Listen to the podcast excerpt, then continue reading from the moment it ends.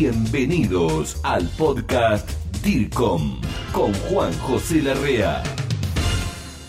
¿Qué tal, colega? Bienvenido a este nuevo episodio del podcast DIRCOM. Estoy acompañado por una colega que ya ves aquí a mi lado, allí en Panamá, yo en Buenos Aires, Argentina. Ella es docente universitaria de la Universidad de Panamá, tiene un magíster en relaciones públicas corporativas y tengo pensado conversar con ella algo que hasta ahora no hemos tocado acá en este podcast DIRCOM, que tiene que ver, por supuesto, con la comunicación. Y mientras le voy contando a Bárbara de León, es Bárbara de, de León, así está bien dicho y es completo. El tema por el cual te estaba convocando, Bárbara, mira, tiene que ver con esto de la parte de la sensibilidad humana, en este caso del docente.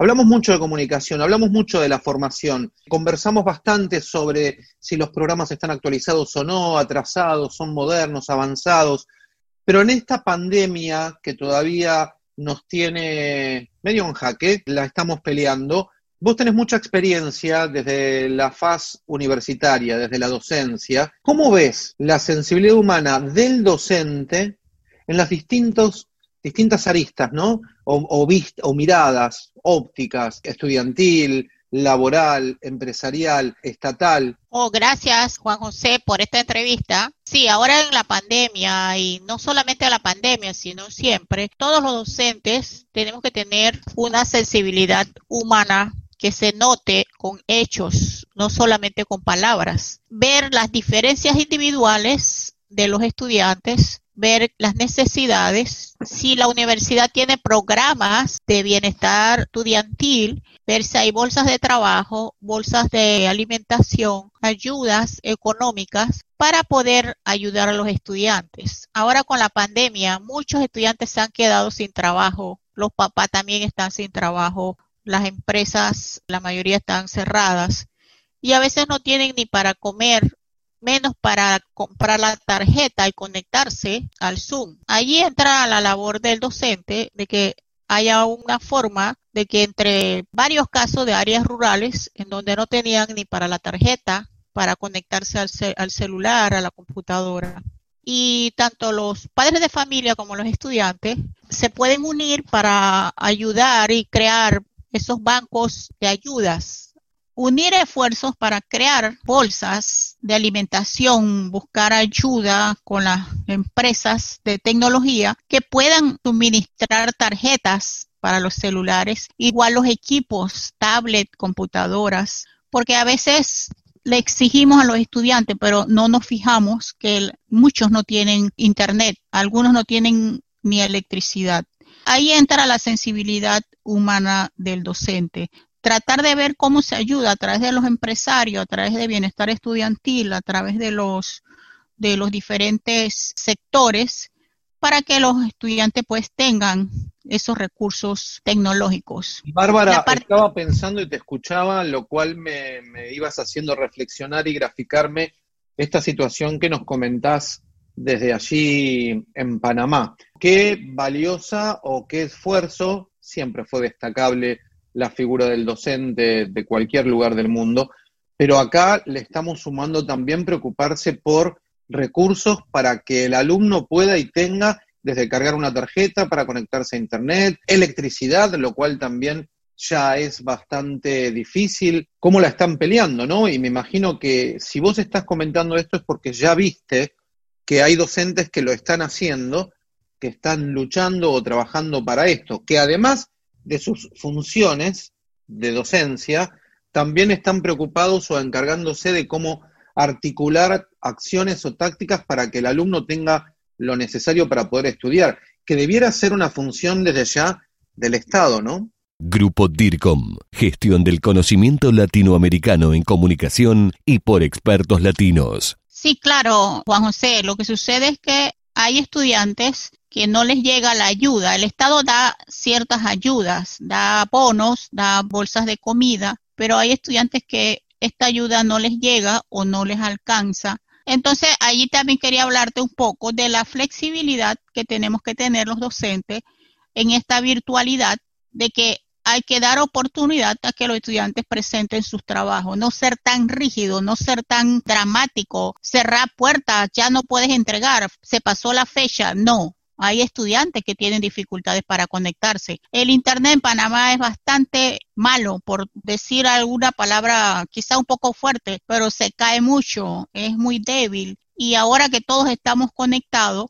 a veces los muchachos no se pueden conectar, la electricidad se pierde, se va, y hay que dar oportunidad a los estudiantes que tengan otras fechas para presentar trabajos, no ser tan rígidos, porque he escuchado personas que no dejan entrar a su estudiante al aula virtual. No, no, ya el tiempo se pasó, ya no dejo entrar a nadie. También el sistema de matrícula fue bastante difícil y muchos estudiantes no pudieron hacer su matrícula, su inclusión, su retiro. Y ahí hay que tener bastante flexibilidad para que el estudiante no pierda el año y puedan completar, en este caso, este semestre y el otro semestre que también va a ser virtual. Creo que igualmente debe estar contemplado, ¿no? Pero igual te noto que cuando lo decís lo hablas de una manera tal en la cual estás viendo casos donde no se estarían contemplando estas situaciones. Ahora, Creo que a nivel mundial, donde ha pasado esta pandemia, hay una,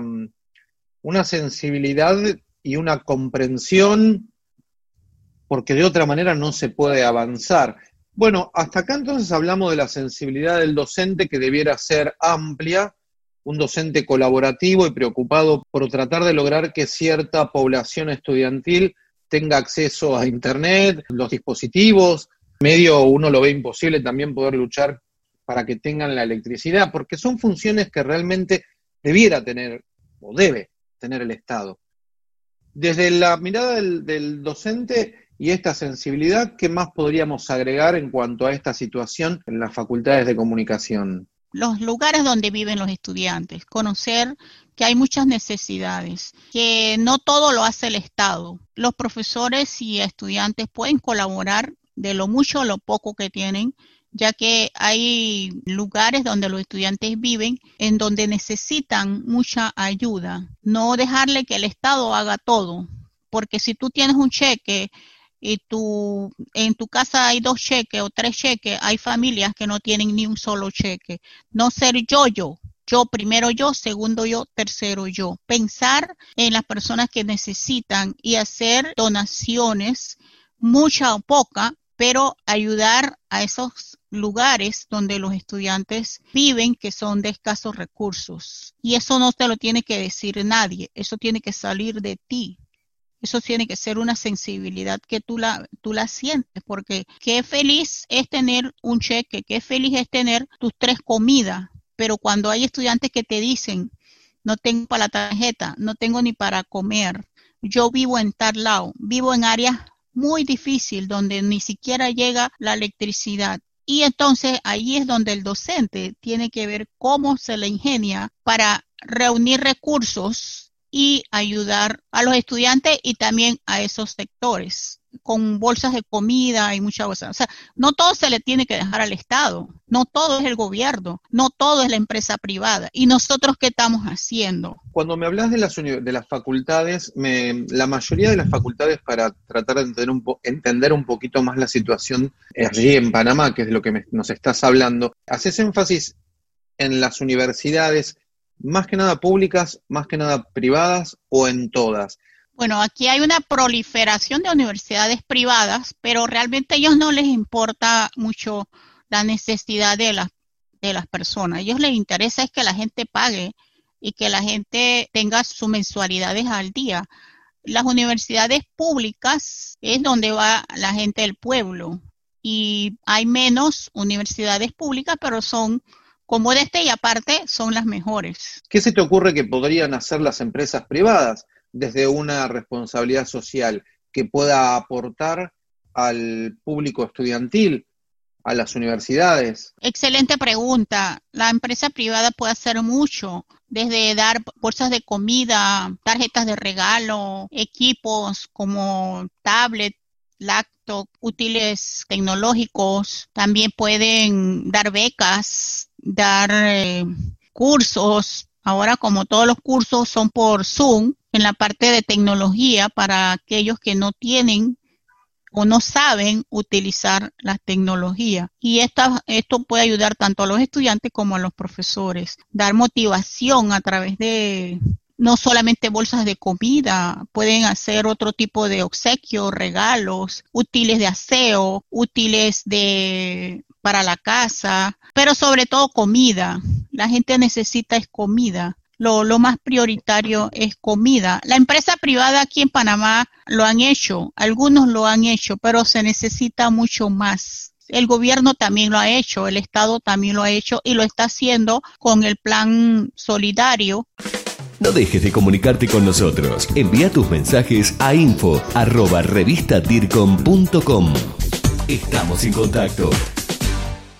Nos estás planteando un problema sensible y delicado, ¿no? Que seguramente se debe repetir en varios países. Encuentro también en tu relato, en tu exposición, un tono sensible. Te noto realmente preocupada. Se nota que lo que estás contando en esta comunicación gestual le estás transmitiendo realmente una preocupación que está sucediendo allí en Panamá. creo que muchos tal vez no se imaginen ¿eh? que Panamá pueda llegar a estar pasando esto. Me dijiste que tanto de, la, de las universidades públicas como de las universidades privadas. ¿Me hablas de todo Panamá o de alguna región de Panamá en particular? ¿Esto también sucede en la capital de Panamá? que, hay gente que no tiene electricidad, que hay gente que no tiene para comer, digo gente, los estudiantes, estamos hablando de los estudiantes de comunicación, que no tienen una tarjeta prepaga con fondos para conectarse a Internet, que los docentes se tienen que hacer cargo de articular medidas para que obtengan todo esto. En la ciudad de Panamá, pero no, no es que esa sea la mayoría de los casos. Hay algunos casos que se están dando, pero lo de la falta de tarjetas para los celulares, las tablets y la falta de alimentación sí se da en muchos sectores, pero principalmente en la capital. Está claro y por supuesto que no es la totalidad de los casos, ¿no? Como todo, pero me encanta que hayas comentado esto, que hayamos hecho en el podcast DIRCOM una visión desde la, desde la sensibilidad del docente con todos estos aspectos que comentaste. Gracias, Bárbara, por este tiempo que nos dedicaste. Así que te quiero agradecer mucho, mandarte un muy fuerte abrazo, DIRCOM, que sigas contribuyendo, porque les cuento a los demás colegas, Bárbara hace años que aporta y siempre está presente, o con algún artículo, con ideas, pero siempre está y aparte la he cruzado en algunos eventos en algún que otro país de Latinoamérica, por supuesto en Panamá, donde he estado y me encanta y quiero volver. Te agradezco mucho, Bárbara. Gracias a usted por este tiempo, por su dedicación y le felicito por este trabajo tan importante porque tenemos que comunicar y tenemos que informar lo que está pasando en diferentes partes del mundo. Ese es nuestro trabajo, nuestra labor y también como docente tener esa aplicación hacia los estudiantes y ver cómo los podemos ayudar. Muchas gracias. Traslado tu felicitación a todo el equipo del Grupo DIRCOM porque yo solo soy una de las caras visibles, pero esto no sería posible, todo lo que ves que hace el movimiento, si no hay un equipo atrás trabajando. Fuerte abrazo DIRCOM, Bárbara, gracias. Ok, gracias a usted, muchas gracias, buenas tardes. Esto fue el podcast DIRCOM, pasión por la comunicación y la gestión. Grupo DIRCOM. Hablamos de comunicación en español. Hasta la próxima.